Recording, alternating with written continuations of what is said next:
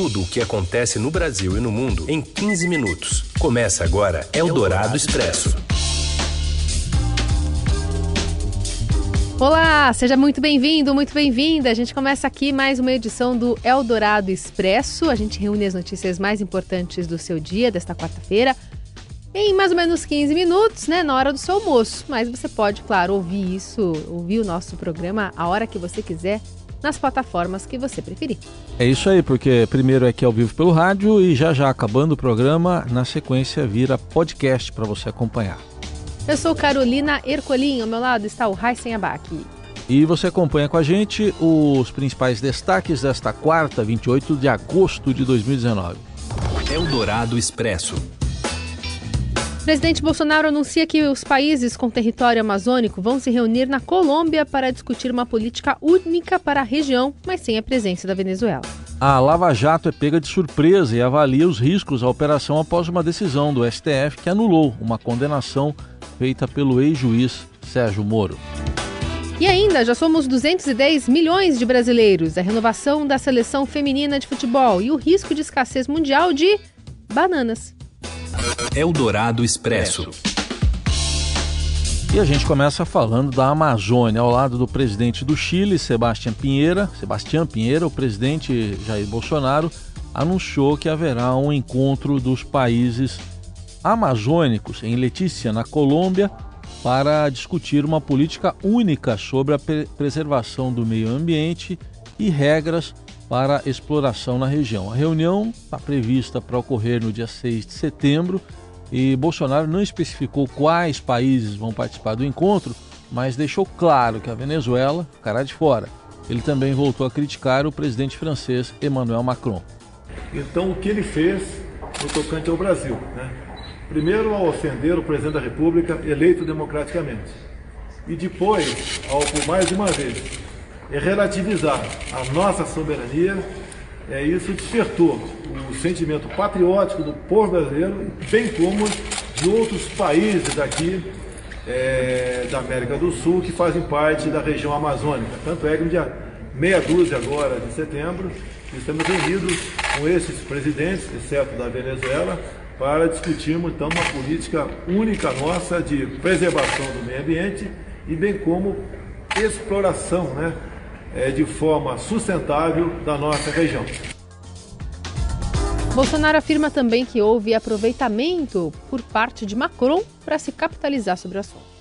É, no meu entendimento, houve um aproveitamento por parte do seu presidente Macron para se capitalizar perante o mundo como aquela pessoa única, exclusiva, interessada em e defender o meio ambiente. Essa bandeira não é dele, é nossa, é do Chile, é de muitos países do mundo. E Bolsonaro acusa a França e a Alemanha de estarem comprando o Brasil a prestação. Também disse que Macron ganhou força porque que ele, ele Macron, é de esquerda. E Essa aí... inverdade do Macron ganhou força porque ele é de esquerda eu sou de centro-direita também.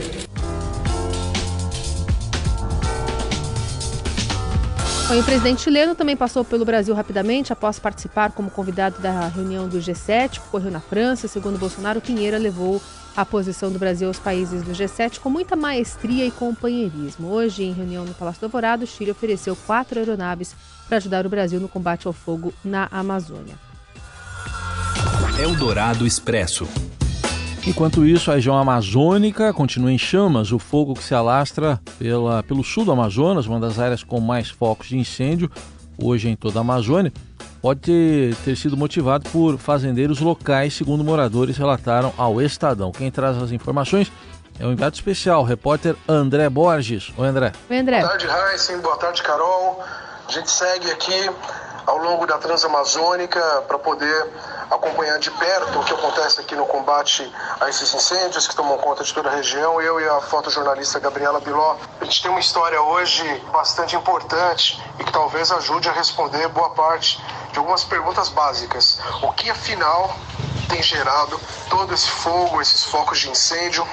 Ontem a gente é, seguia sentido o município de Apuí, aqui de carro, quando a gente viu do lado esquerdo da estrada, a estrada de terra, a gente viu uma grande coluna de fumaça, né? de incêndio, um foco no meio da mata muito grande e tinha ali um caminho vicinal que a gente pôde pegar com o carro. Resolvemos é, entrar para dar uma olhada naquilo. Muito bem, quando a gente chega no ponto, o que a gente encontra lá é um incêndio de grandes proporções, assim, um de cada lado da, daquela estrada onde a gente entrou, invadindo é, a mata e eram ali alguns sítios, fazendas, né? E o fogo subindo para a floresta, uma situação completamente fora de controle. E apareceram dois donos de sítios lá. Estavam muito alterados e, e, a gente conversou com eles. Inclusive, um concordou em conceder uma entrevista em vídeo. E ele diz claramente: Hoje vieram na minha casa ao meio-dia e me avisaram que iam tacar fogo. Eram os vizinhos aqui, eles queriam queimar. Não deu nem tempo de tirar os cavalos direito, não deu tempo de fazer muita coisa, mas consegui salvar meus animais. Esse foi o relato que é, a gente colheu o senhor José Martins. Bom, enquanto isso, o ministro do Meio Ambiente, Ricardo Salles, foi internado ontem à noite no Hospital das Forças Armadas em Brasília. O hospital informou que ele sofreu um mal-estar e vai passar por exames mas tem um quadro estável. Um novo boletim médico vai ser divulgado hoje à tarde.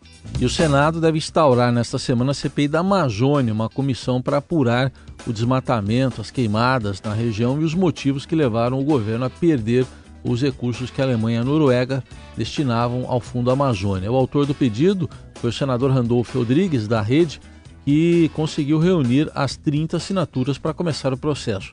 A instalação da comissão vem em meio a uma crise ambiental que submergiu o país nos últimos dias. Eldorado Expresso. E a Lava Jato foi pega de surpresa por uma derrota bastante grande. A segunda turma do Supremo anulou a sentença do então juiz Sérgio Moro, que condenou o ex-presidente do Banco do Brasil, Aldemir Bendini, a 11 anos de prisão. Segundo os ministros, ele não teve um prazo suficiente para se defender no julgamento de primeira instância. A questão técnica, né, mas de qualquer forma devolve esse processo lá para Curitiba.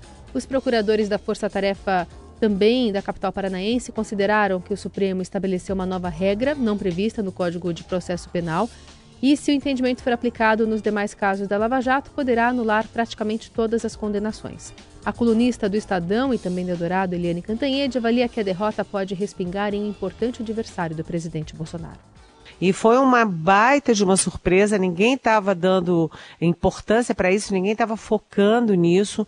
O pessoal da Lava Jato está perplexo, porque isso pode abrir as torneiras aí para uma avalanche de pedidos para anulação de processos. E quem é que está na lista ali, na fila, para pedido de anulação de processo? O ex-presidente Luiz Inácio Lula da Silva. Eldorado Expresso. Eldorado Expresso seguindo com as principais notícias do dia e somos já 210 milhões de brasileiros. Segundo o IBGE, o número representa aumento de 0,7% na comparação com a população estimada no ano passado. O estado de Roraima teve o maior aumento populacional, foi de 5,1%. A tendência é o resultado do saldo migratório no estado, né, principalmente com venezuelanos. São Paulo permanece na frente como a unidade da federação com mais habitantes, quase 48 milhões de pessoas. Eldorado Expresso. A Secretaria Municipal de Saúde aqui de São Paulo confirmou a primeira morte por sarampo na cidade nesta quarta-feira. A vítima é um homem de 42 anos, sem registros de vacinas e que tinha condição clínica vulnerável para infecções. A campanha de vacinação vai até o fim do mês, começou em junho e é voltada para a população entre 15 e 29 anos. Crianças entre 6 meses e um ano também estão sendo vacinadas. Eldorado Expresso. E uma jogadora de apenas 17 anos simboliza a cara da renovação da seleção brasileira feminina de futebol. Se acompanha agora o comentário do Robson Morelli. Fala, Morelli.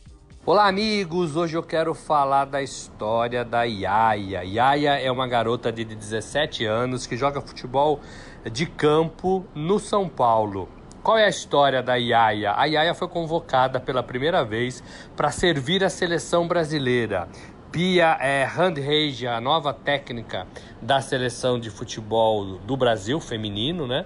Ela fez a sua primeira convocação para um torneio que vai acontecer aqui em São Paulo, no Pacaembu, a partir desta quinta-feira.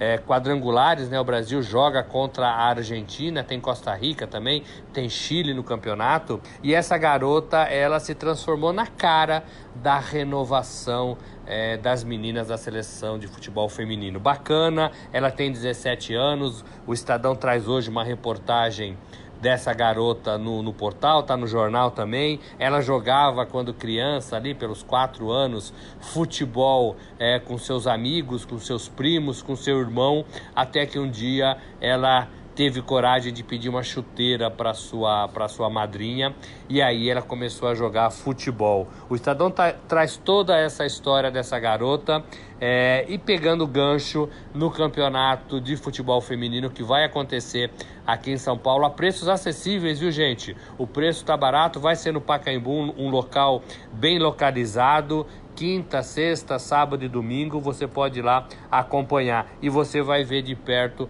algumas dessas garotas. A Marta vinha jogar, mas a Marta se machucou e vai ficar fora dessa competição. Mas o Brasil vai ter o time principal com algumas meninas novas, como essa garota Iaia, de nome Vitória, Iaia do São Paulo. É isso, gente. Falei, um abraço a todos, valeu! Eldorado Expresso. Bananeira não sei, bananeira será, é bananeira sei não, a maneira de ver, bananeira não sei, bananeira O que, que esses recursos têm em comum? Areia, gazélio, terra agricultável, fósforo e bananas. Estão caminhando para a escassez. A maioria das bananas que cultivamos atualmente para venda comercial está ameaçada por um fungo chamado de mal do Panamá, sabia? Consumimos na maior parte das vezes uma variedade chamada Cavendish. Como todas são clones, o mal do Panamá tem o potencial de se propagar rapidamente através da população das plantações de banana. E já aconteceu antes, na década de 50, a mesma doença quase acabou com a colheita mundial, o que fez com que produtores mudassem da variedade Gross Michael para Cavendish. Pesquisadores estão trabalhando para desenvolver novas variedades que sejam resistentes ao fungo e que sejam gostosas, né? Saborosas também. Eldorado Expresso.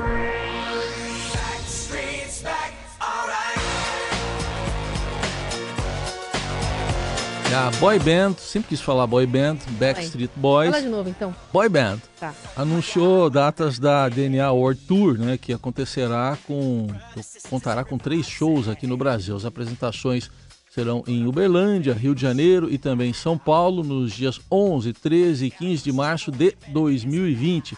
Só que as vendas de ingressos para os shows no Brasil já começam agora, segunda-feira que vem, dia 2 aqui em São Paulo. Os shows serão no Allianz Parque. Os ingressos com preço variando de 190 a 740 reais. Essa banda aí, febre nos anos 90, voltou ao topo das paradas no começo deste ano para alegria de Carolina Ercolim e de Bárbara Guerra. O disco DNA, estão dançando aqui, né? O disco DNA lançado no fim de janeiro alcançou o primeiro lugar na Billboard no Canadá, Suíça, no Japão e o grupo também recebeu indicação ao Grammy 2019 na categoria Melhor Dupla Grupo Pop, né? E com o single Don't I Go Breaking My Heart. Essa que vocês gostam? Assim, Move Your Body. Vamos almoçar. É melhor. deixar tocando aqui o Backstreet Boys, tá bom? É melhor. O boy aqui tá precisando se alimentar. Tchau. Uma boa quarta-feira pra vocês. Amanhã tem mais.